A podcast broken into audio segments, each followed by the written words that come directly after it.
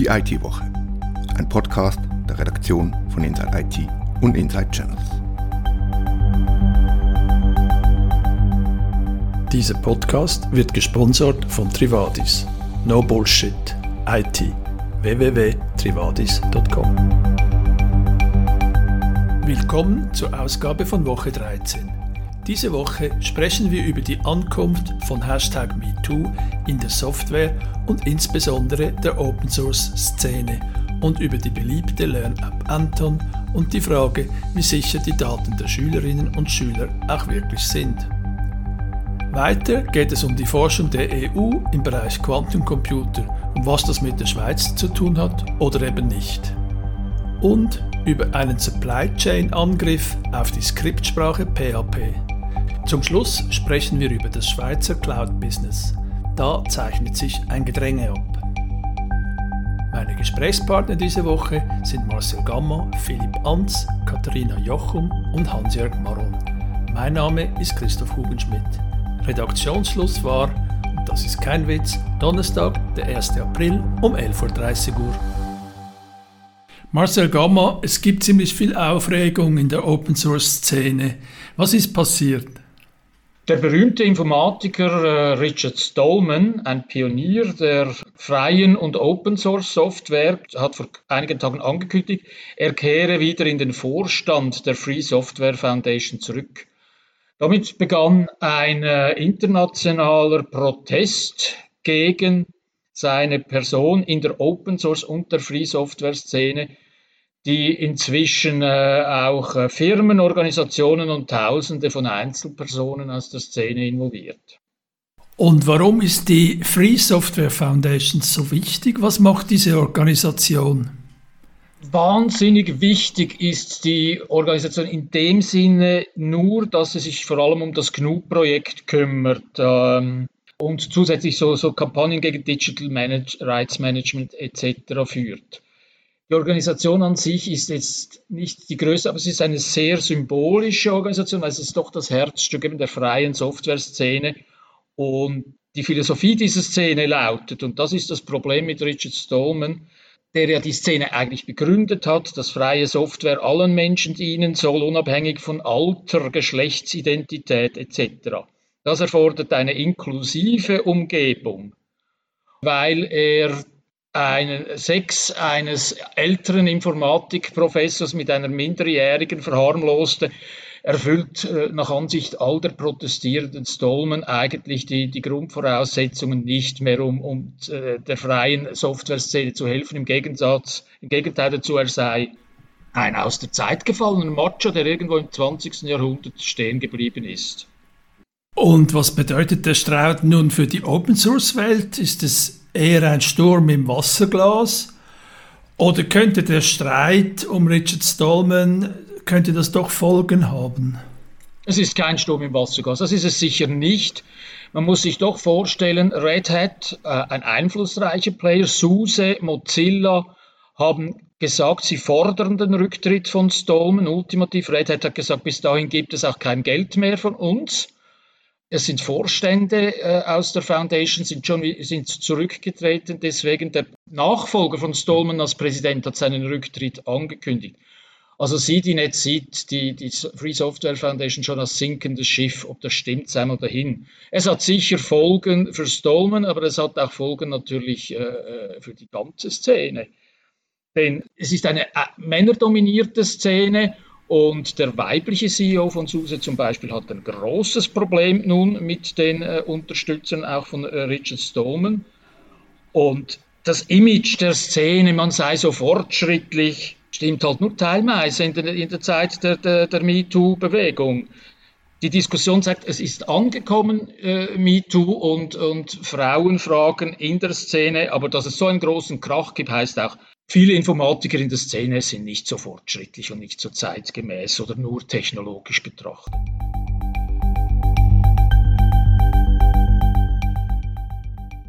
Mein nächster Gesprächspartner ist Philipp Anz. Er hat sich diese Woche mit der sehr verbreiteten Lern-App Anton beschäftigt. Philipp, die App sei unsicher. Was gibt es zu berichten? Die Lern-App Anton wird in Berlin entwickelt von einem Startup namens Solocode. Es gibt sie eigentlich schon länger, aber sie hat jetzt seit Ausbruch der Corona-Pandemie einen ziemlichen Popularitätsschub erlebt, vor allem auch bei Eltern, die diese App für, äh, zur Unterstützung des Heimunterrichts bei ihren Kindern einsetzen. Sie wird aber auch bei Schulen in Deutschland, in der Schweiz und Österreich verwendet. Journalisten des Bayerischen Rundfunks haben nun Mitte März eine Sicherheitslücke bei Anton aufgedeckt. Und zwar war es den Journalisten möglich, ohne große Hackerkenntnisse via Internet in die Daten von Anton einzudringen und dort Klarnamen, Vor- und Nachnamen von Schülerinnen und Schülern, an welche Schule das die gehen, zu welcher Klasse das sie gehören, ihre Lernfortschritte, ob sie allenfalls Nachhilfe bei gewissen Lernproblemen benötigen, einzusehen.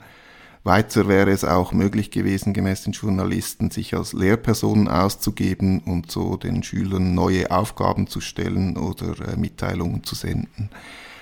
Die Journalisten haben dann Solocode, die Firma von Anton, auf die Lücke aufmerksam gemacht und diese wurde geschlossen. Das Unternehmen sagt, es sei im Vorhinein vor dieser Lücke zu keinen Zugriffen auf diese Daten gekommen oder zu Datendiebstahl. Trotzdem ähm, handelt es sich bei diesen Daten, die da offenbar einsehbar waren, doch um sehr heikle Personendaten. Die App ist auch in der Schweiz beliebt. Soll man sie nun seinen Kindern oder wenn man eine Lehrperson ist, seinen Schülerinnen und Schülern nun wieder wegnehmen? Nein, das sollte und muss man nicht nach diesem Vorfall. Es gibt aber gewisse Empfehlungen, wie man die App nutzen sollte. So hat die Datenschutzbeauftragte des Kantons Zürichs auf unsere Anfrage erklärt, sie habe diese App Anton wie auch andere Apps für Homeschooling geprüft und sie sagt klar, man soll sie nur mit Nicknames benutzen, also keine Vor- und Nachnamen von Schülern oder Kindern eingeben, keine Schulen, an welche dass diese Schüler gehen und auch keine Klassenzugehörigkeiten. So könne ein Vorfall, wie er nun vom Bayerischen Rundfunk vermeldet wurde, verhindert werden. Ich habe mich auch dafür interessiert, wie verbreitet an den Schulen nun eigentlich Anton in der Schweiz ist. Das ist nicht ganz einfach aufzuschlüsseln, weil die Zuständigkeit für den Einsatz solcher Apps bei den Kantonen oder den Gemeinden oder sogar bei einzelnen Schulen liegt. Ähm, die Volksschule der Stadt Luzern testet im Moment Anton. Man wusste aber bis jetzt noch nichts äh, von dieser Sicherheitslücke bis zu meiner Anfrage. Man hat dann erklärt, dass eben Anton im Moment noch im Test sei, dass aber Rückmeldungen von Lehrpersonen bereits zuvor nicht nur wegen Anton gezeigt hätten, dass man dem Datenschutz an den Schulen beim Einsatz solcher Apps in Zukunft mehr Gewicht äh, geben müsse, dass sich Lehrpersonen wünschen, genauere Richtlinien, auch Hilfe und Unterstützung und Empfehlungen zu bekommen, wie sie mit solchen Apps gerade im Hinblick auf Datenschutz umzugehen haben. Es gibt aber bereits erste Bestrebungen in der Schweiz von EDUCA, dem, der Fachagentur des Bundes und der Kantone. Sie will eine neue Fachstelle einrichten, die sich genau mit diesen Datenschutzfragen bezüglich Apps an den Schulen äh, beschäftigt. Das könnte auch heißen, dass eventuell diese neue Fachstelle oder eine andere Stelle in Zukunft auch gewisse Vorabklärungen oder Bewertungen von Apps vornimmt und dann diese mit den entsprechenden Empfehlungen an Lehrpersonen weitergibt.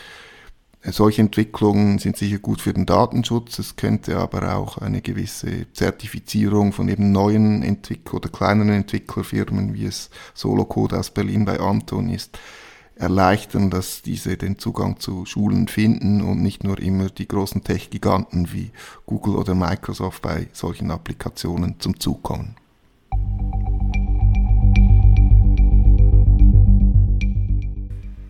Horizon nennt sich ein riesiges Forschungsprogramm der EU.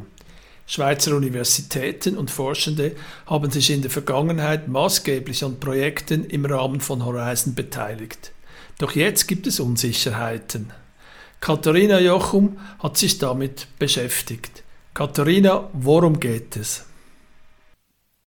Es geht um das Nachfolgeprogramm von Horizon 2020. Im Rahmen des Forschungsprogramms wird viel Geld verteilt, nicht nur in die EU, sondern auch an assoziierte Länder, zu denen eben auch die Schweiz gehört. Die EU-Kommission erklärte nun, dass die Industrie in der EU ihre Widerstandsfähigkeit verbessern sollte und technologisch unabhängiger von Drittstaaten werden müsse.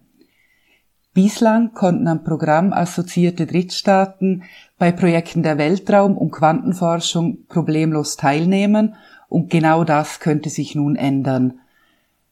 Für den Branchenverband Swiss ICT ist diese Entwicklung besorgniserregend, weil der Schweiz bei Projekten in der Weltraum- und Quantenforschung der Ausschluss droht, hat sich Swiss ICT auch an den Bundesrat gewandt. Der Verband ruft den Bundesrat dazu auf, sich klar für die volle Einbindung der Schweiz in alle Horizon-Programme stark zu machen. Denn der Ausschluss hätte für Forschende und auch Unternehmen hierzulande negative Folgen, etwa wenn es um die Entwicklung neuer technologischer Generationen geht. Häufig entstehen durch solche Projekte auch Partnerschaften oder Zuliefererverträge und diese sieht der Verband nun auch in Gefahr. Die Zahlen sind nicht ganz definitiv, aber im Blick in die Vergangenheit liefert ein bisschen Kontext. Im Rahmen des Programms Horizon 2020 erhielten Forschende in der Schweiz je rund 20 Millionen Franken für Projekte in der Weltraum und der Quantenforschung. Die Schweiz steht übrigens nicht allein da, was die EU-Pläne angeht. Ähm, auch Großbritannien, Israel oder Norwegen wären betroffen. Swiss ICT erklärte deshalb, dass die Schweiz bei den Verhandlungen mit der EU allenfalls auch Allianzen mit diesen anderen Ländern anstreben sollte.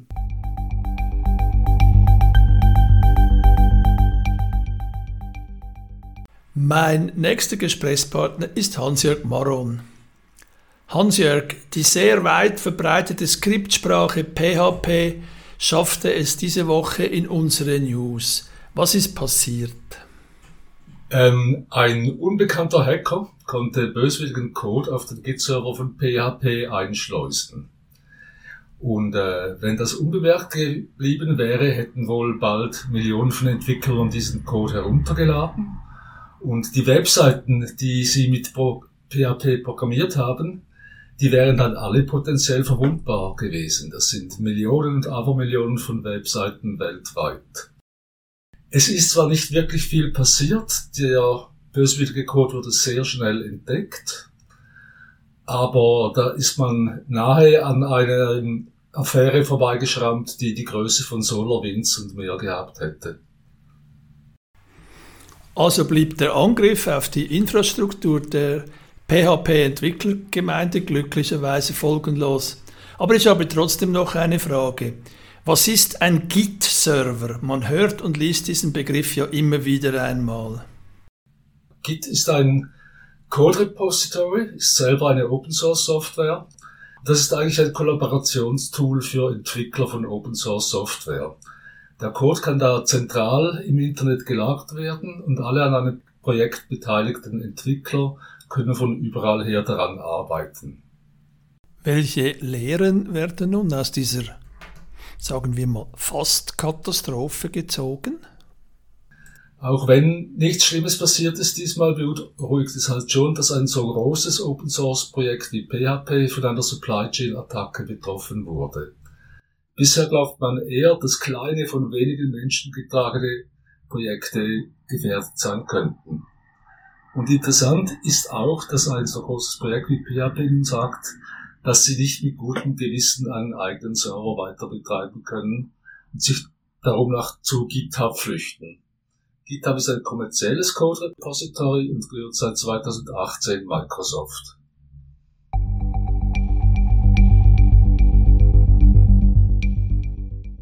Im Schweizer IT-Business hat sich T-Systems zurückgemeldet. Katharina Jochum hat sich die Sache angeschaut.